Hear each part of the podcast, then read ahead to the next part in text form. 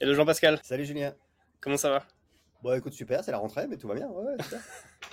Bon, Je suis très content de te recevoir sur le podcast euh, Bête de Sales. Euh, ravi que tu aies pu accepter cette invitation. Jean-Pascal, est-ce que je peux te laisser te, te présenter euh, le, le coach de vente le plus connu de LinkedIn?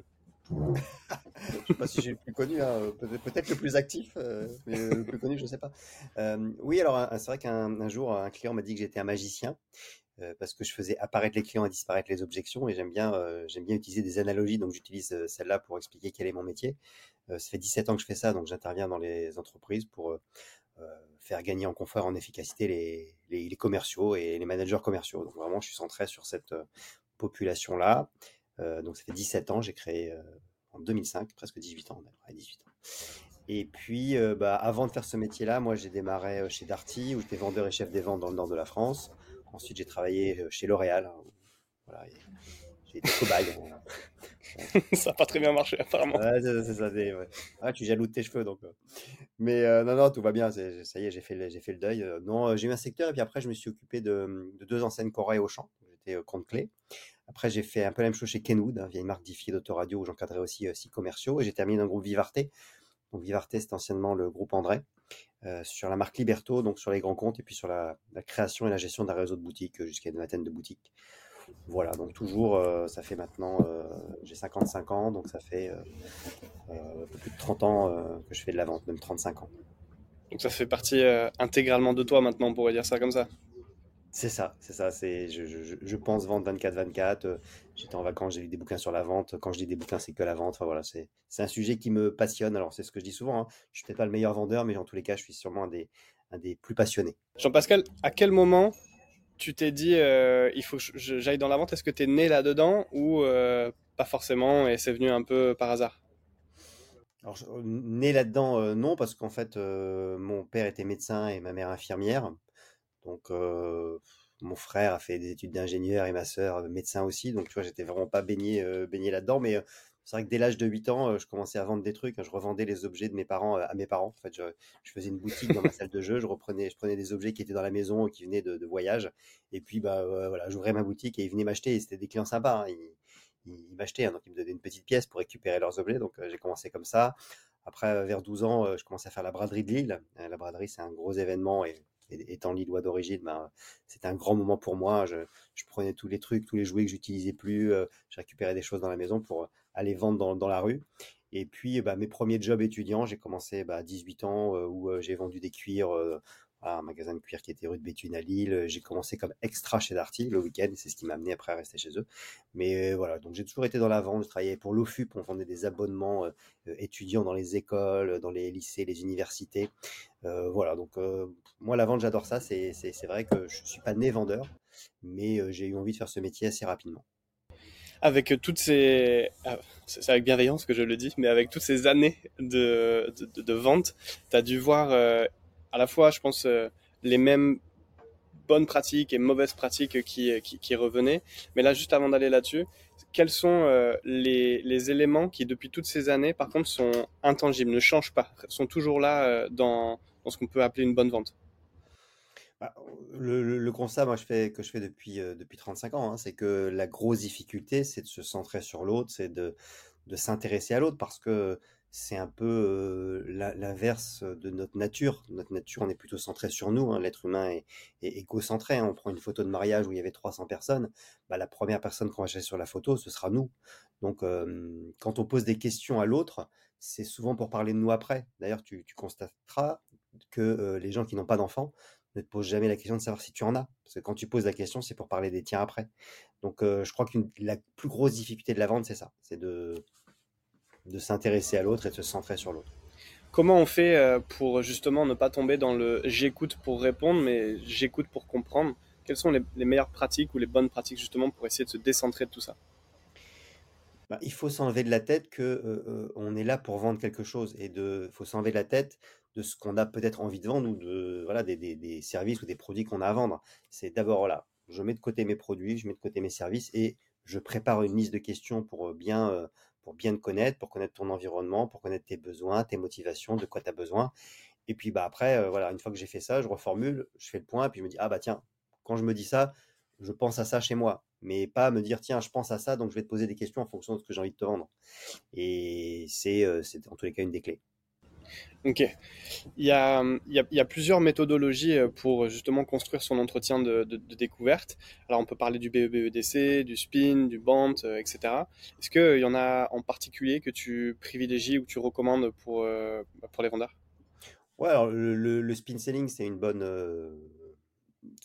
une bonne chronologie de questions. Alors moi, je l'ai transformé en six cas. Hein. C'est situation, c'est quoi la situation? Insatisfaction et satisfaction. En commençant par les satisfactions, qu'est-ce qui te plaît aujourd'hui? Qu'est-ce qui fonctionne moins bien? Après, c'est cause et conséquences. Hein. Donc, d'après toi, de quoi ça vient Et du coup, ça va être quoi les conséquences? Puis après, action et avantage. Bah, qu'est-ce que tu as envie de mettre en place? Et du coup, qu'est-ce que tu attends de ce que tu vas mettre en place? Et c'est vrai que ça permet quand même de, de, structurer et de rendre intelligent son questionnement parce que moi, je dis souvent aux commerciaux, ce qui va vous démontrer votre expertise et ce qui va mettre en confiance votre client, c'est pas votre connaissance technique, c'est votre capacité à poser les bonnes questions. Bah, comme quand on va chez le médecin, le médecin il commence pas à nous balancer tout son CV, il nous dit pas tiens bah, cette semaine j'ai guéri trois gastro et puis trois grippes. Il te, il te, pose des questions en fonction des questions et du temps qu'il prend avec toi. C'est là où tu as confiance ou pas confiance et c'est là où tu prendras ces médicaments ou pas. Justement, est-ce que pour poser les bonnes questions, il ne faut pas être un bon technicien justement? Alors évidemment, hein, c'est que le médecin, a quand même fait 10 ans d'études pour être capable de faire un diagnostic. S'il n'avait pas fait ces 10 ans d'études, bah, il ne pourrait pas poser les bonnes questions. Mais il fait que de poser des questions, d'ailleurs que des questions ouvertes. C'est qu'est-ce qui vous amène, vous avez mal où, c'est depuis quand, euh, qu'est-ce que vous avez fait, qu'est-ce que vous avez mangé, euh, pour essayer de comprendre. Mais effectivement, euh, il faut cette base de connaissance de son secteur d'activité et de son produit pour pouvoir poser les questions qui sont adéquates. Ouais, d'ailleurs, il y a, y a je trouve, un espèce de d'ego trip autour de l'art de poser la bonne question. Et, euh, et comme si, tu vois, il y avait ce, ce truc où euh, la recherche de la performance dans le questionnement. Et je trouve que ça, je trouve que ça fait sortir euh, déjà les commerciaux du naturel, parce qu'en fait, ils sont plus centrés sur quelle bonne question je peux poser, plutôt que, ok, j'ai entendu et maintenant euh, compris surtout, et qu'est-ce que je peux, comment je peux dérouler là-dessus. Euh, est-ce que tu retrouves ce, genre de, un, un peu d'ego trip sur la performance de ma vente avant le, la connexion avec le prospect? Oui, alors, mais ça vient souvent du manager, en fait, du manager ou du coach. C'est-à-dire que en, sortant de rendez-vous, tu as ton manager qui va dire Ah, mais t'as pas posé cette question-là, ah, mais t'as pas dit ça, ah, mais t'as pas fait ça. Alors que les meilleures questions, c'est ce qu'on appelle les questions rebond. C'est être capable de rebondir sur ce que mon interlocuteur me dit.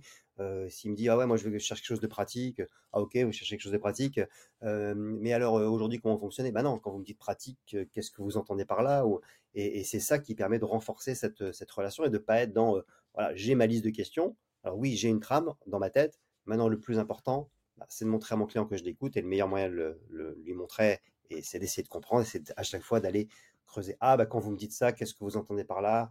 Euh, De quoi vous avez besoin? Et ça permet de sortir justement de, la, entre guillemets, la question magique. Ouais, ok, parfait je reprends le depuis toutes ces années, je vais réutiliser. quelles, sont les, quelles sont les pires mauvaises pratiques que tu peux rencontrer, que tu as pu rencontrer, qui sont toujours là, bien ancrées et qui plombent des ventes? Bah, La pire mauvaise pratique, euh, c'est d'arriver et puis de faire ça des balles. Hein. C'est le truc le plus... adore. Non, mais c'est le truc le plus classique. Mais parce que euh, c'est une zone de confort et l'être humain préfère être en zone de confort. S'intéresser à l'autre, c'est une zone d'effort. Donc, euh, bah, on préfère la zone de confort. Et puis, bah, tu en as encore plein. Et dans les jeunes commerciaux, j'en vois. J'en vois qui essaient de me vendre des, produits, des solutions à, ou à distance ou en physique. Et puis, bah, ils commencent par une presse de 20 minutes. Donc, bah non, c'est pas comme ça que ça marche. c'est comme si, le, voilà, encore une fois, le médecin, il, il faisait sa déballe de tiens, j'ai fait mes 10 ans d'études à Lille, j'ai fait une thèse sur le diverticule de Meckel, etc. Enfin bon, tu t'en fous. Tu t'en fous. Donc, ouais, le, gros piège, c'est ça. Et c'est ce qu'on trouve le, plus souvent. Et puis, c'est le fait aussi, moi ce que je vois souvent, c'est OK, j'ai posé les questions. Et puis une fois que j'ai posé les questions, alors, monsieur Moisson, donc aujourd'hui, je voulais vous présenter coach de vente conseil. Coach de vente conseil, on fait ça, ça, ça, ça. Et en fait, je n'utilise pas du tout ce que j'ai entendu avant. Et ça aussi, c'est très, très classique pour ceux qui ont travaillé sur la phase de découverte. Ils disent, ça y est, j'ai posé mes questions, mon manager il est content, mon client il est content. Alors aujourd'hui, et en fait, je fais la même presse euh, à tout le monde. Et ça, euh, je le vois aussi très, très, très, très souvent. Ça, c'est horrible. Tu as l'impression qu'en fait, le mec, il t'a posé des questions juste pour, euh, pour respecter un truc et qu'après, derrière, il retourne à l'égoïsme, tu vois. Et bon, allez, c'est bon, maintenant, on peut parler de moi. Qu'est-ce que tu veux? Tu dois le voir aussi, toi, tu dois le voir tous les jours, c'est pas clair.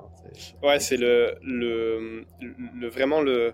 je, passe, je fais une bonne découverte, allez, euh, peut-être 20 minutes, 20 ou 30 minutes pour ceux qui font une très belle découverte. Et après, il y a la transition sur le pitch qui déjà vient un peu de but en blanc. Et comme tu l'as, comme tu l'as dit, les, toute la partie découverte que tu as fait juste avant, qui est complètement oubliée. Et le, prospect, il doit, enfin, juste dans la tête du prospect, c'est mais le mec, en fait, il m'a posé des questions euh, pourquoi et quoi ça a servi, tu vois. Donc, il n'y a rien de pire pour casser encore la confiance, euh, la confiance vis-à-vis du, euh, du, prospect, quoi. Moi, je dis la vente, c'est un travail de perroquet intelligent. C'est, je te demande ce que tu cherches et ce que tu attends. Je reformule en disant, OK, si j'ai bien compris ce que tu cherches et ce que tu attends, bah, normalement, on va travailler ensemble. Là, il va me dire oui. Et puis, bah, je te montre en quoi ma solution répond à ce que tu cherches et ce que tu attends. Et c'est déjà pas mal quand on réussit à faire ça. Je suis d'accord. Il, y a, quelque chose qui, euh, euh, qui t'est propre et qui t'est cher, c'est euh, le disque, la méthode disque. Est-ce que tu peux présenter ce que c'est et puis comment ça fonctionne? Oui, alors j'ai découvert ça quand j'ai monté mon cabinet, donc j'avais 37 ans. Je me suis intéressé à plein d'outils comportementaux. j'ai fait une formation en PNL, un technicien PNL, j'ai passé 11 jours. je me suis intéressé à Processcom, au MBTI, et puis je me suis intéressé au disque. Et j'ai gardé cet outil-là parce que pour moi, c'est le plus facile à mettre en place et c'est le plus pragmatique. En fait, l'idée, c'est que c'est de se dire que de toute façon, nos clients, ils nous achètent nous avant d'acheter quoi que ce soit. Et que s'ils nous achètent pas nous, ils n'achèteront rien. J'ai beau être bon en méthode de vente, si je crée pas la relation, ça marche pas. Et l'intérêt de la méthode disque, c'est d'assimiler des comportements à des couleurs, quatre, comme ça, c'est assez, assez simple. Euh, le rouge qui est euh, le dominant, qui va à l'essentiel. Le jaune qui est plutôt dans l'influence, qui aime bien euh, discuter, échanger avec les autres et puis qu'on sorte un peu du sujet. Le vert qui est plutôt assez posé, assez calme, dans l'empathie, dans l'écoute des autres qui a pas trop de changement, et puis le bleu qui lui est voilà, plutôt assez structuré, assez organisé. Et que bah, une fois que j'ai compris comment je fonctionnais, bah, c'est important de comprendre qui j'ai en face de moi. Moi qui suis plutôt jaune-rouge, euh, si je suis en face d'un bleu par exemple, et que je suis en mode jaune à dire alors vos vacances, comment ça s'est passé? Ah, bah, Moi je suis allé à tel endroit, etc. J'ai beau être un bon professionnel et poser les bonnes questions, bah, je vais avoir tout faux derrière. Donc, et c'est pour ça que cette méthode, elle, est, elle est déterminante. Et pour moi, le savoir-être, est plus important que le savoir-faire. C'est-à-dire que il vaut mieux être capable de créer cette bonne connexion et de, de, se faire matcher l'un l'autre plutôt que de dérouler une méthode de vente, même si les deux sont importants. Mais si je dois privilégier quelque chose, je préfère privilégier le savoir-être. Est-ce que du coup, ça veut dire que tu privilégierais la forme plutôt que le fond? Ouais. Oui, enfin, alors, oui et non, parce qu'en fait, dans la méthode disque, il y a aussi le fond, c'est-à-dire qu'il y a comment je dis les choses. Euh, avec un bleu, je vais être euh, très précis, très factuel, avec des chiffres, des tableaux, je vais rentrer dans le détail. Alors qu'avec un jaune, je vais être un petit peu plus peut-être évasif, je vais lui montrer des vidéos, je vais lui montrer des dessins, des schémas, euh, quelque chose qui, fait marcher sa créativité. Donc, dans la forme aussi, je vais m'adresser différemment. Mais c'est dans, en tous les cas dans la communication que je mets des points en fait. Ok. D'où ça vient cette méthode? J'adore quand, j'adore quand tu racontes cette histoire. ouais, alors c'est, euh, oui, alors la, méthode, elle, est, elle date de très très longtemps, puisque les premières études sur les comportements, elles remontent à moins 400 avant Jésus-Christ. Euh, monsieur qui s'appelait Empédoclès, hein, qui lui avait comparé les comportements aux quatre grands éléments, euh, l'eau, l'air, la terre et le feu. Et puis, à la même période, on a un médecin que tout le monde connaît, hein, qui s'appelle Hippocrate, le fameux serment d'Hippocrate, qui lui a ajouté à cette théorie des éléments la théorie des humeurs. Les humeurs sont des fluides qu'on a, qu'on a dans le corps, nombre de quatre selon Hippocrate. Le sang, la bile, la lymphe et la bile noire. la bile noire n'existe pas, mais il pensait que ça existait. Et bah, il disait en fonction du bon ou du mauvais fonctionnement de telle ou telle humeur dans ton corps, ça va générer tel ou tel comportement. Donc ça fait quand même depuis moins 400 avant Jésus-Christ qu'on essaie de comprendre. Et puis au XXe siècle, on a deux personnes qui sont déterminantes dans cette euh, méthode. Il y a Jung, qui était un, élève de Freud, et puis euh, Marston, qui était un, psychologue euh, américain, qui est l'inventeur du détecteur de mensonges. Et puis, ben, voilà, ça a donné cette méthode, hein, donc qui date des années 50, tout compte fait, où euh, ben, ils ont mis chacun leur, euh, petite, main à la pâte, on va dire. le Jung qui nous dit, ben voilà, on a des gens qui sont plutôt extravertis, d'autres qui sont plutôt introvertis, donc des gens qui montrent leurs émotions, des gens qui les gardent plutôt, et puis des gens qui sont plutôt centrés sur le, rationnel, les éléments factuels, et puis d'autres qui sont plutôt centrés sur le relationnel. Et donc le rouge, bah, c'est le, l'extraverti euh, rationnel, le jaune c'est le relationnel extraverti, le vert c'est le relationnel introverti et le bleu c'est l'introverti rationnel. Donc déjà ça donne des clés, et puis euh, Marston a rajouté ses couleurs et, l'acronyme DISC. Moi j'adore ce, j'adore ce, ce, cette méthode de profilage parce que je la trouve simple, rapide et que mine de rien elle s'applique quand même dans énormément de situations et je, trouve qu'on peut aussi l'appliquer dans la vie de, de tous les jours. donc je l'aime beaucoup parce que, un, par sa simplicité, et deux, par justement le fait qu'on puisse aussi un peu mieux se connaître soi et donc forcément mieux connaître les, les, prospects. Il y a deux types de profils d'ailleurs, parce que les, personnes vont dire bah, moi je suis choix rouge, etc. Est-ce que tu peux parler de, des profils naturels et profils adaptés? Oui, alors effectivement, hein, on a deux types de profils. Le naturel, c'est ce qu'on est chez nous, voilà, ce qu'on est de manière assez naturelle, qui varie assez peu tout au long de la vie, qui peut varier en fonction d'événements familiaux importants, type mariage ou naissance. Bah, si je suis jaune et puis que j'ai des jumeaux qui arrivent dans la famille, je deviens un petit peu bleu, parce que sinon, tiens, il est 18h, je devais récupérer deux trucs, là, c'était quoi? Ah, c'était mes enfants. Bon, non, je deviens un peu plus bleu, sinon c'est la catastrophe. donc ça, c'est le naturel, mais qui varie assez peu. Et puis l'adapté, qu'on appelle aussi le masque en psychologie, c'est voilà, c'est quoi mes couleurs au travail? On, appelle ça aussi sous stress. et ça, ça varie assez facilement. Ça varie en fonction de avec qui je travaille, qui sont mes clients, quel est mon manager, quelle est mon entreprise. Donc ça, on peut jouer un peu plus facilement dessus. Donc effectivement, quand on fait faire son profil, on a les deux, le naturel et l'adapté. Quand tu dis quand on fait faire son profil, justement, comment on, comment on fait pour savoir de quel, quel est notre profil à nous et si on veut se renseigner un peu plus sur ça, justement, comment, c'est quoi les bonnes pratiques? Alors quand on se forme, normalement, on est capable de se dire, tiens, moi, je suis quand même plutôt là et là. Euh, sinon, après, euh, moi, les gens peuvent me, contacter. Hein, c'est, euh, ils ont un questionnaire à remplir. Il y a 24 questions. Et puis, bah, une fois qu'ils ont rempli ce, questionnaire, ils ont un rapport qui fait une soixantaine de pages et qui leur permet quand même d'aller très loin sur qui je suis et qu'est-ce que je dois faire avec les autres. Ok. les profils qui, tu, m'arrêtes si je me trompe, mais selon moi posent le plus problème aux commerciaux aujourd'hui, c'est les rouges et les bleus. Euh, pourquoi? Parce que bah, un rouge euh, va faire preuve d'une forte assertivité avec un, leadership qui est assez euh, offensif. Et donc pour des commerciaux qui seraient soit juniors ou peut-être pas encore assez confiants sur ce qu'ils sont en train de proposer et qui n'auront peut-être pas d'ailleurs non plus cette même affirmation de soi. Et les bleus qui sont en règle générale les profils avec lesquels soit on va raccrocher ou on va arrêter et on termine et on va dans le back office et on se dit putain mais qu'est-ce qui m'a qu'est-ce qui m'a saoulé celui-là? Parce que bah, c'est celui qui va poser des questions très pointilleuses et qui va vraiment euh, être euh, euh, comment dire? Tatillon un peu tatillon quoi. Tatillon et les, détails quoi. et, il va vraiment être il, va pas laisser de, de chance au commercial qui, qui, hésiterait etc donc je, pense que c'est ces deux profils là c'est quoi les meilleures pratiques à utiliser justement face à un rouge et face à un bleu? Mais tu vois ça c'est une perception que tu as parce que c'est pas vrai ce que tu dis. Merci. Non, mais quand je dis c'est pas vrai, en fait, là où on a le plus de difficultés, c'est dans nos opposés. Tu vois? Donc, euh, est-ce que tu serais pas jaune-vert, par exemple? Euh, moi, les rouges, ça va. C'est les bleus ou les bleus, tu sais, pas. Est-ce que le jaune n'est pas ta couleur dominante euh, Quelqu'un qui serait bleu-rouge va te dire, moi, les gens avec qui j'ai du mal, c'est les jaunes et les verts. Tu vois, c'est ton naturel qui parle. Mais il n'y a pas de client plus difficile que d'autres. le, le, commercial qui est bleu, il adore avoir des clients bleus et il va pas savoir faire avec des jaunes. C'est-à-dire qu'il va être très sérieux, il va rester sur son truc, etc. Et le jaune va dire, le client jaune va dire, voilà, bah, lui il est pas rigolo, quoi. J'ai pas envie de travailler avec lui. Donc, en fait, nos difficultés, c'est le jaune avec le bleu et c'est le vert avec le rouge. Là, on a le plus de difficultés. Donc, et pareil, si je suis commercial rouge et que j'ai un client vert en face de moi, bah, j'ai envie de le secouer, je vais dire allez, on avance. Maintenant, il faut pas le bousculer. Lui, il faudra peut-être un rendez-vous de plus parce qu'il a besoin de temps pour être en confiance. Donc voilà, nos, grosses difficultés, c'est nos, euh, nos opposés. Et c'est vrai que dans la vente, bah, en fait, on va trouver des rouges-jaunes, des commerciaux rouges-jaunes, peut-être plus dans une vente de chasse, et puis des verts et des bleus plus dans une euh, vente un peu mode élevage.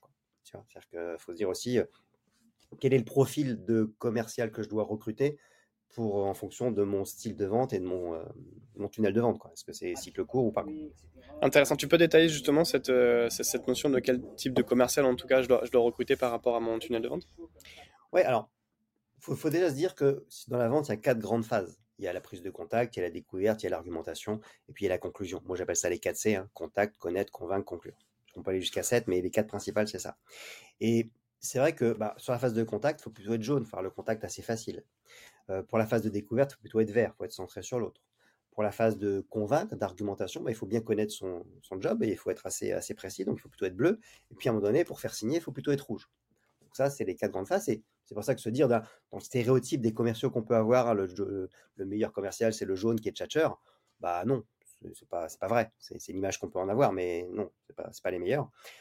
Et donc, par rapport à son cycle de vente, bah, le, jaune et le rouge, comme on est sur le contact et sur la conclusion, qui sont les deux phases euh, sur lesquelles ils sont les plus forts, bah, plutôt sur des ventes courtes, sur des ventes one-shot, parce que là, il faut des, faut des gars qui chassent, donc ils vont être en contact facilement et puis qui vont emmener le client jusqu'à la conclusion. On va être sur des ventes plutôt assez simples. Alors que si on veut vendre des solutions peut-être un petit peu plus complètes, si on veut faire des paniers moyens plus importants, si on a des, options à vendre, des services à vendre, bah, les verts et les bleus, le vert va aller plus loin, il va poser plus de questions, le bleu va analyser beaucoup plus. Donc, peut-être que son panier moyen, d'ailleurs, sera plus important. peut-être aussi qu'il aura moins de casse. En général, les verts et les bleus ont moins de casse, hein, c'est-à-dire qu'il y a moins d'annulation d'ailleurs en fonction, des ventes. Donc voilà, il faut vraiment se poser les bonnes questions quand on, quand on fait du recrutement et puis se dire, tiens, avoir ce disque en tête. Euh, que ce soit sur du recrutement ou euh, également sur l'analyse de, ses performances, parce que tu disais, bah, il y a moins de casse. Donc, on pourrait très bien se dire, OK, bah, là, je suis en train de regarder mes ventes. J'ai euh, j'ai un churn ou un taux de perte de mes ventes qui est juste pas possible. Donc, qu'est-ce, que, qu'est-ce qui est en train de se passer? Est-ce que c'est pas mon commercial qui est, qui est en train d'être un peu plus offensif, etc. Mmh. Ça, du coup, ça se retrouve souvent? Oui, c'est souvent, lié à, à, la personnalité et au comportement du commercial. Hein. Donc déjà en analysant ça, après évidemment il peut être coaché et puis accompagné par son manager pour que voilà pour travailler là-dessus. Merci, merci pour ces partages, Jean-Pascal. Il y a aussi un autre point sur lequel on est, on est plutôt aligné, c'est toute la partie questionologie, questionnement.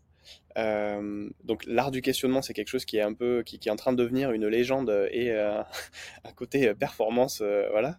Qu'est-ce que, qu'est-ce que tu peux nous dire justement sur cette, cet art de la questionologie bah, on se rend compte que les commerciaux ont tendance à poser plus ou moins de questions, mais qu'en tous les cas, la qualité des questions n'est pas terrible et que souvent, en phase de découverte, ils posent des questions plutôt fermées ou alternatives.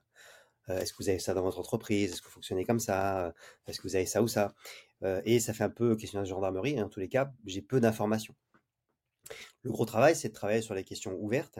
Et c'est vrai que l'être humain n'est pas très fort en questions ouvertes. Sauf une catégorie de personnes que sont les, verts.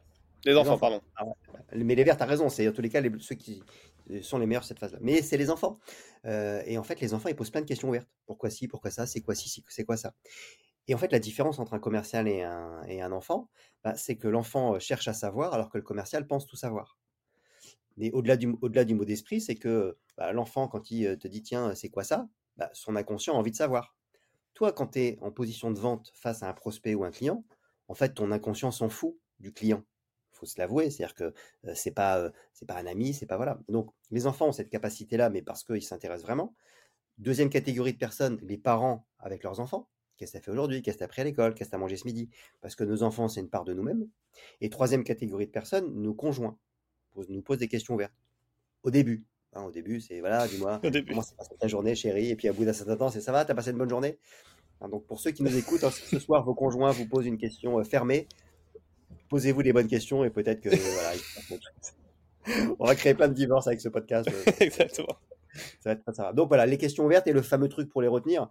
Euh, moi, j'adore les acronymes. Hein, c'est le CQQ, c'est occupé. Hein. Vous allez aux toilettes, il y a déjà quelqu'un, vous dites Ah, CQQ, c'est occupé.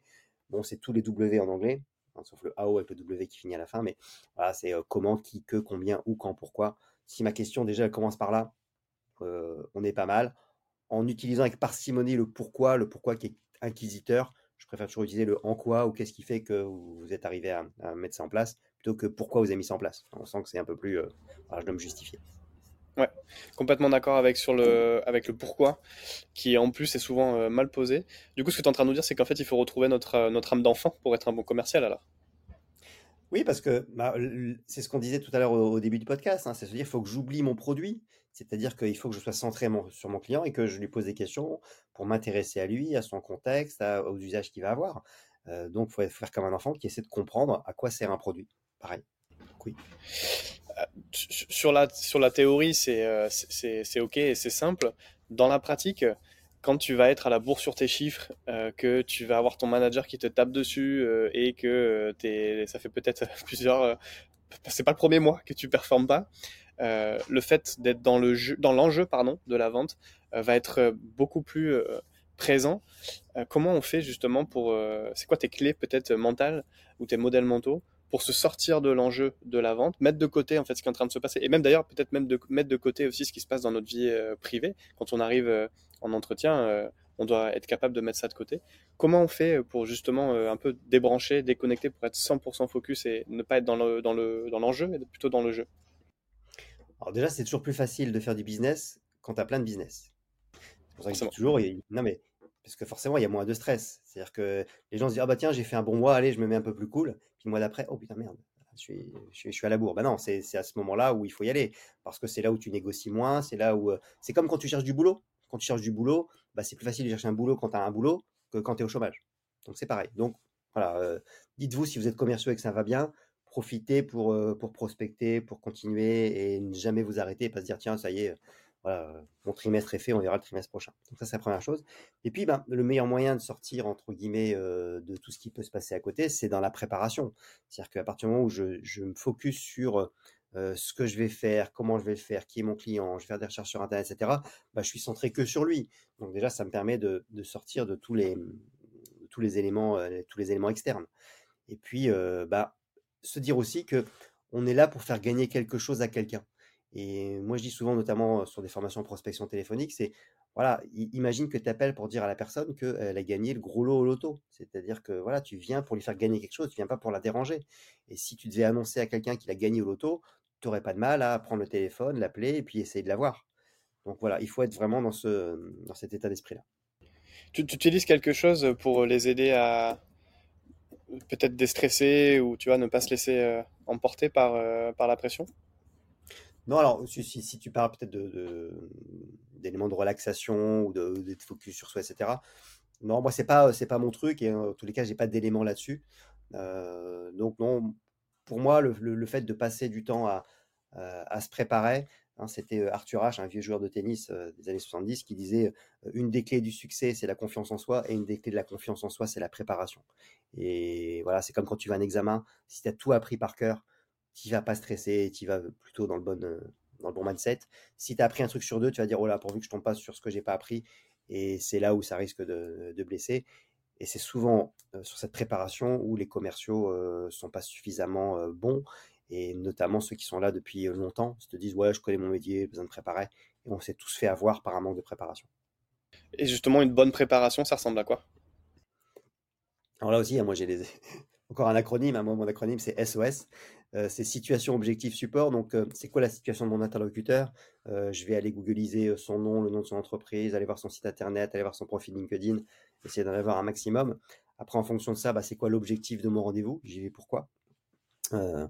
C'était un peu avant les vacances, j'accompagne un commercial. Et puis je lui dis, bah tiens, là tu vas pourquoi C'était dans la grande distribution. il me dit, ouais, mais euh, écoute, c'est un gars, je vais voir tous les mardis. Je dis, ok, super, mais tu vas pourquoi Bah, il sait que je viens le mardi, donc euh, voilà. Bah non, pas un... non, mais pas un objectif. Donc, euh, j'y vais pourquoi C'est un entretien de découverte, je veux closer, je veux passer à tel truc, je veux le convaincre lui pour après passer à un, autre interlocuteur. C'est le meilleur moyen de savoir si t'es arrivé. Et puis, en fonction de la situation et de l'objectif, bah, de quel support j'ai besoin.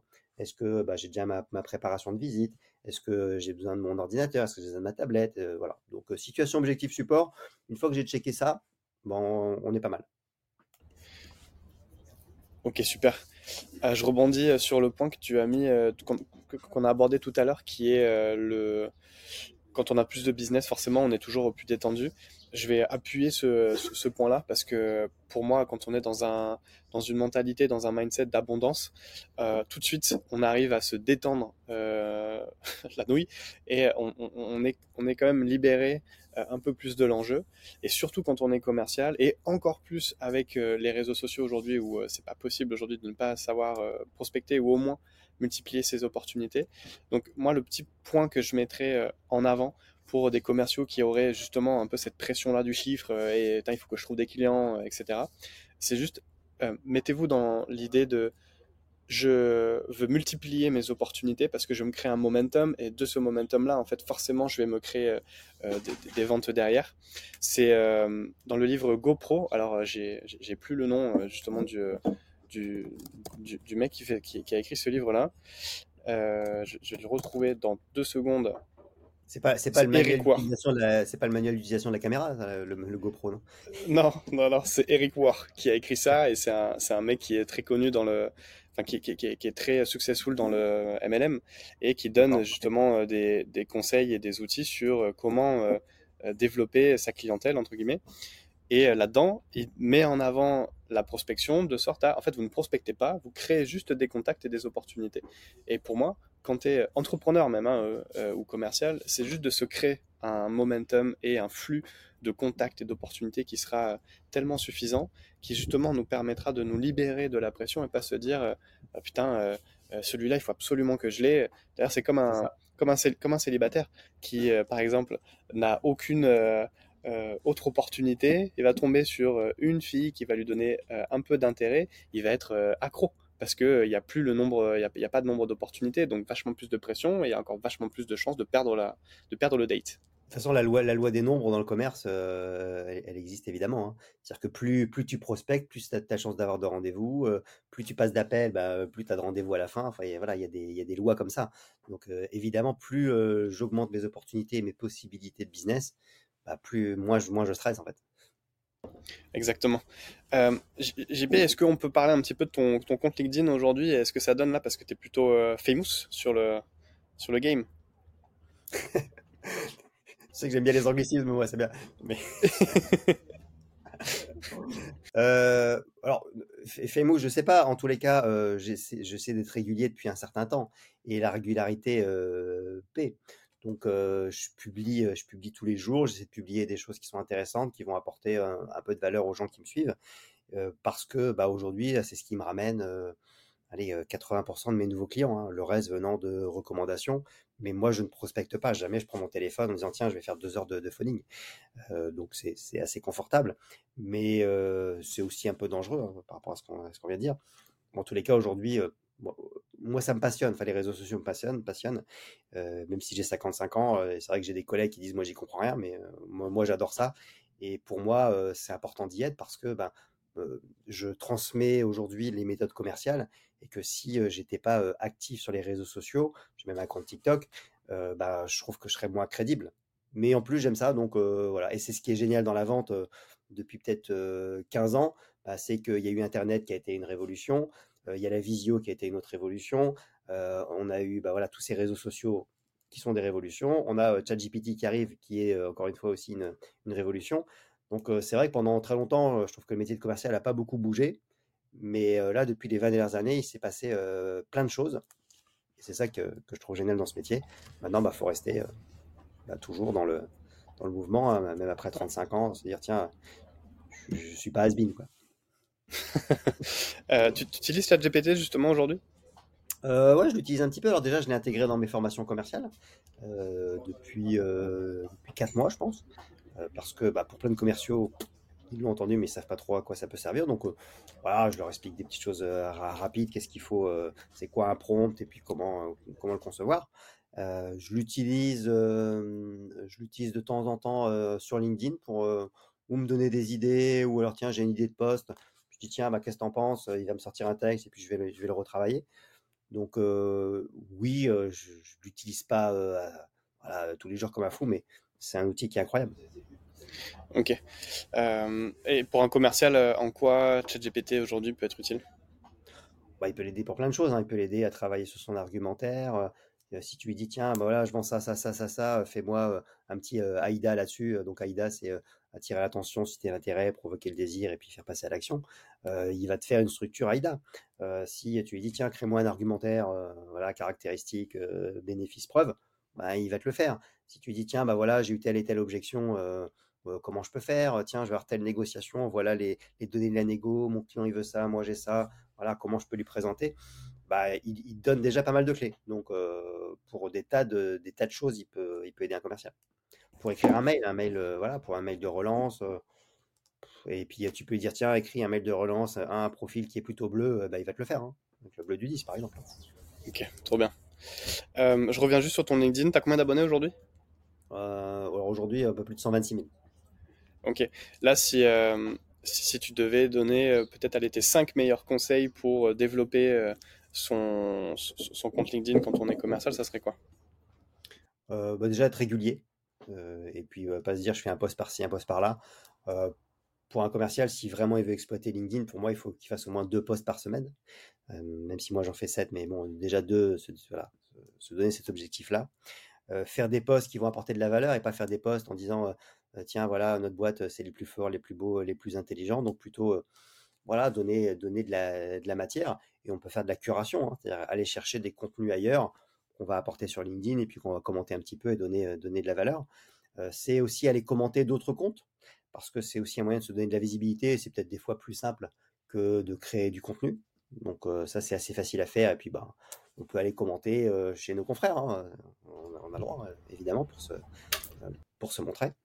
après, bah, c'est quand même se dire, tiens, c'est quoi la bonne structure d'un poste hein? Donc, c'est avoir une, une phrase d'accroche qui donne envie d'aller cliquer sur voir plus, c'est aérer son contenu, c'est apporter de la valeur, une seule idée, et puis qu'il y ait toujours un, call to action à la fin, bah voilà, qu'est-ce que vous en pensez, ou alors un lien vers une prise de rendez-vous, ou un lien téléchargeable ou un livre blanc, mais qu'il se passe quelque chose à, la fin. C'est répondre aux commentaires aussi, parce que c'est comme ça qu'on crée des relations et qu'on fidélise les gens. Hein. Si on met un post et puis qu'après, bon, on répond jamais aux commentaires, donc moi j'essaie de m'astreindre toujours à ça.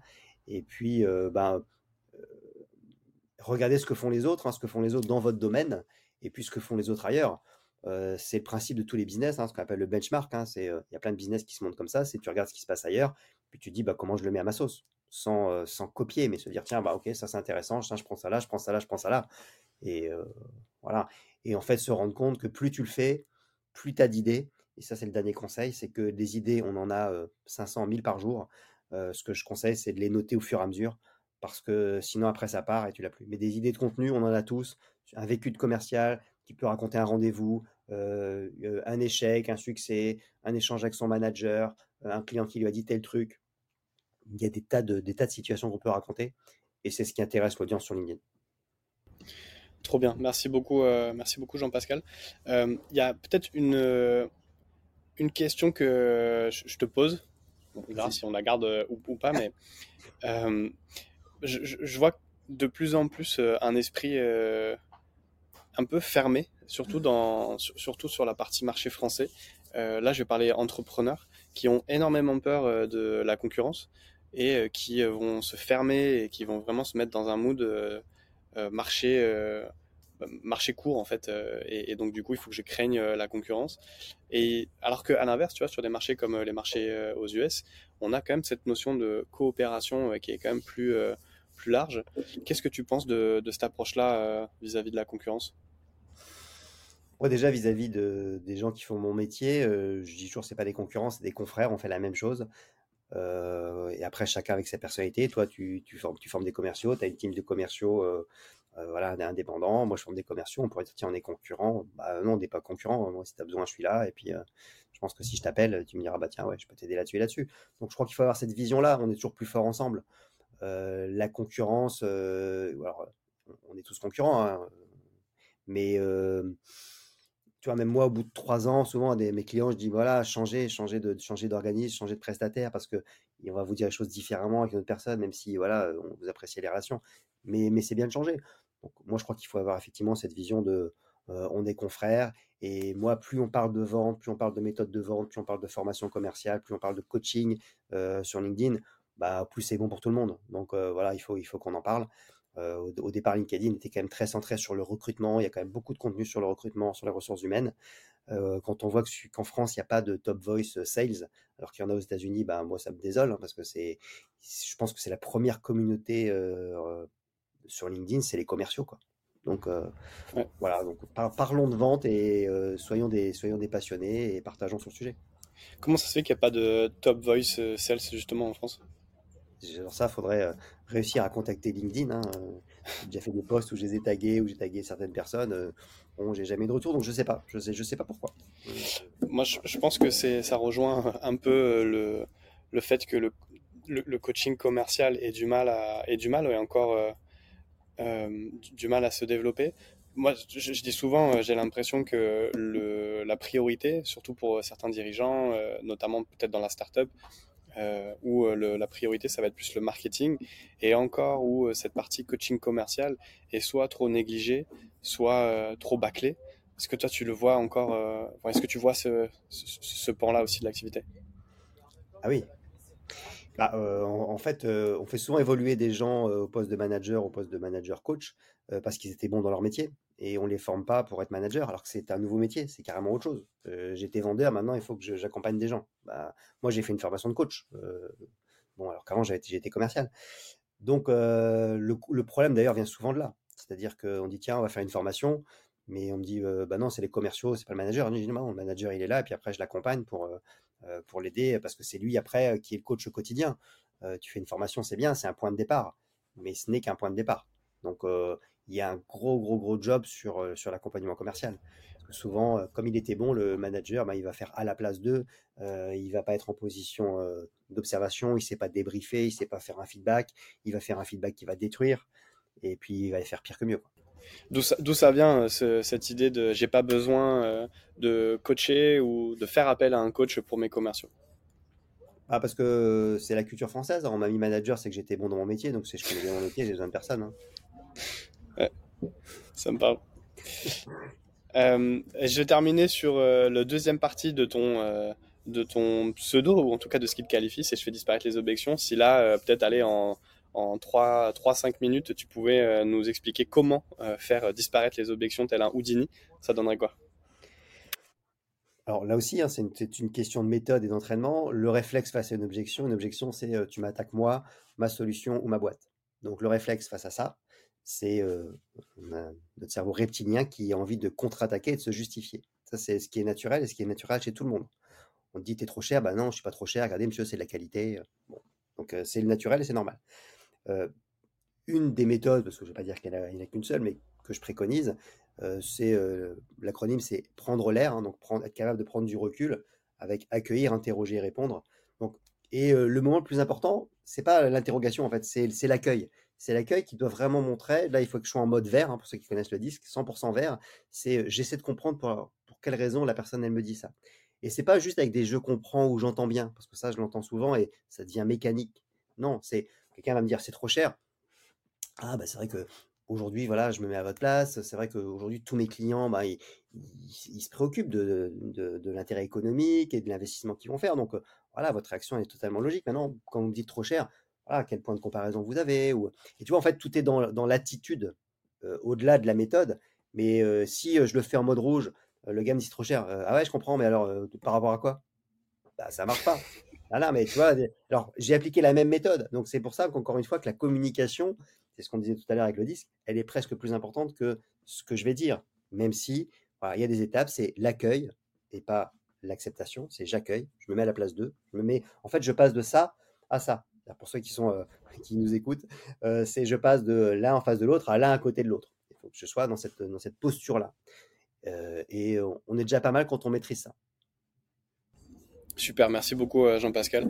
Ce que j'aime beaucoup chez toi, c'est cette capacité, un, à, être agile et, et à pouvoir continuer à avancer, la qualité de, la qualité de ce que tu fais. Euh, et puis ta, ta bienveillance. je reviens sur, euh, je, reviens sur la notion de, de, concurrence, mais euh, je, pour moi, il y en a, il y en a pas été quelqu'un qui, qui, apporte énormément de valeur. Alors, je, me rappelle le premier message que tu m'as et qu'on s'est envoyé sur LinkedIn, c'était un coup de pression parce que j'avais mis coach de vente. sur euh, sur mon sur mon c'était sur le, le, truc là pour le titre et, euh, et je me suis je suis je me suis un, un, petit coup de pression donc je suis très content maintenant de, de t'avoir dans le podcast et pas sur un tribunal oui, alors c'est vrai que j'ai déposé le nom coach de vente. En fait, il est déposé. Donc, euh, et c'est en plus c'est le nom de ma boîte, c'est coach de vente conseil. Donc euh, voilà, je, je, je, me souviens pas de cette histoire, mais ça fait déjà plusieurs années alors. Hein. Ça, ça, fait, euh, je crois que ça, bah, c'est quand je me suis, en fait, c'est quand je me suis lancé, euh, tout simplement. Euh, je me suis lancé, poum. C'était il y a, bah, il y a trois ans, je crois, quand je me suis mis à mon compte. ouais, trois. trois ah, j'ai des alertes, hein, j'ai des avocats dans, à, travers le monde, moi. Donc juste, euh, voilà, en tout cas, à parté, euh, j'aime beaucoup ce que tu fais et bravo, euh, bravo pour cette vision de la vente que tu partages et, et je pense que là-dessus on est, on, se rejoint aussi où c'est un beau métier qui apporte énormément tant sur le plan pro mais que sur le plan perso et je suis très content d'avoir des personnes comme toi aussi qui, qui portent ça donc merci. merci pour l'invitation. C'était top. Avec plaisir. Moment promo, où est-ce qu'on peut te retrouver et qu'est-ce que qu'est-ce que tu peux mettre en avant? Alors, moment promo, euh, bah, je suis sur tous les réseaux sociaux, hein, mais bon, là où je suis le plus actif, c'est LinkedIn. Euh, mais je suis sur TikTok, sur Facebook, euh, sur Twitter, sur Threads qui a, disparu et qui on ne sait pas s'ils reviendront. voilà. donc c'est le, entre guillemets le Twitter, l'Instagram pour ceux qui, n'auraient pas vu passer ça. et puis bah, après voilà pour ceux qui s'intéressent vraiment et à la vente et à LinkedIn, j'ai écrit deux bouquins. Le premier s'appelle Achetez-moi Donc achetez-moi, c'est des fiches mémo, c'est des choses très pratiques, pragmatiques, où je reviens sur le disque, sur la vente et sur la négociation, disponible sur Amazon. Et puis le deuxième, c'est influencer LinkedIn, où j'ai interviewé 30, 30 bah, influenceurs LinkedIn, donc des gens qui ont développé une communauté sur c'est quoi leur stratégie, c'est quoi les cinq conseils qu'ils peuvent donner, le screenshot de leur meilleur poste, d'après eux pourquoi c'était leur meilleur poste, avec des gens comme Michael, Aguilar, Amélie Favidité, Christelle de Foucault, enfin voilà, des gens qui ont bien explosé sur les, sur les réseaux. Donc voilà, donc sur Amazon, sur Amazon également. Et puis bah, si vous avez besoin de former vos commerciaux, www.coachjevendreconseil.com ou alors m'envoyer un message sur LinkedIn, je suis assez facile à trouver. Et plutôt réactif en plus. C'est ça, je sais. Bon, merci beaucoup Jean-Pascal et euh, merci pour la valeur apportée sur ce podcast. Je te souhaite une bonne continuation et à très vite. Bah, merci Julien et puis à très bientôt. Ciao, ciao. Salut.